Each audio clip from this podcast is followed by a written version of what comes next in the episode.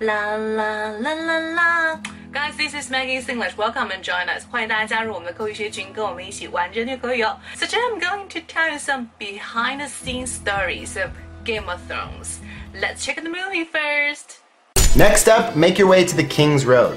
Located outside the town of Armoy in Northern Ireland, the Dark Hedges are the real life location for the shots of the King's Road.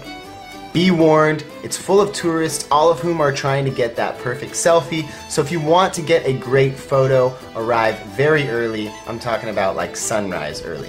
Next up, make our way to Kings Road。那么光大道也是全游戏里面非常重要的一个景点。它真实取景地呢是在一个叫做 Dark Hedge 黑暗树林的一个地方。它的一个位置呢也是在北爱尔兰 Northern Ireland Northern Ireland。OK。 so the very first language that I'm going to teach you is called shot. 那么原文里面是这样说的：The Dark Hedges are uh, the real life location for shots of King's Road。那么这边用到这个 shot s h o t 呢，表示的是镜头某一些片段的意思。本身这个 shot 还会有比如说照片的意思。For example。I took some really good shots of the harbor at sunset。我拍了一些在夕阳下的海港的照片，真的是太美了。I took some really good shots of the harbor at the sunset. Took photos 拍照片，took shots 也是一样拍照片，拍什么照片？Take shots of, take photos of 加上这个景点啊景色的一个内容，All right。那么这边用到的这个 shot 表示是电影的镜头。那么 shot 作为镜头的意思可以怎么用呢？The movie starts with a dreamy shot of a sunset.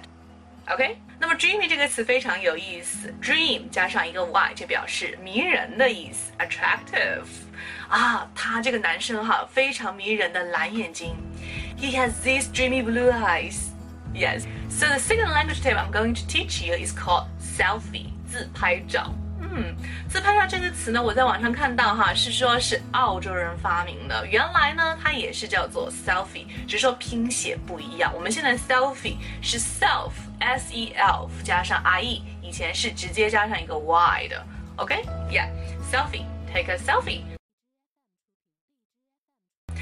Well, that's pretty much for today, and that's the end of Game of Thrones series 有关于《权力游戏》的系列篇哈，我们是最后一集了。那么，如果大家想看到更多的口语视频的话呢，可以马上留言告诉我，我的微信是三三幺五幺五八幺零。Please guys tell me what you think about this video，一定要告诉我你想要知道的学习内容哦，说不定我就为你定制了呢。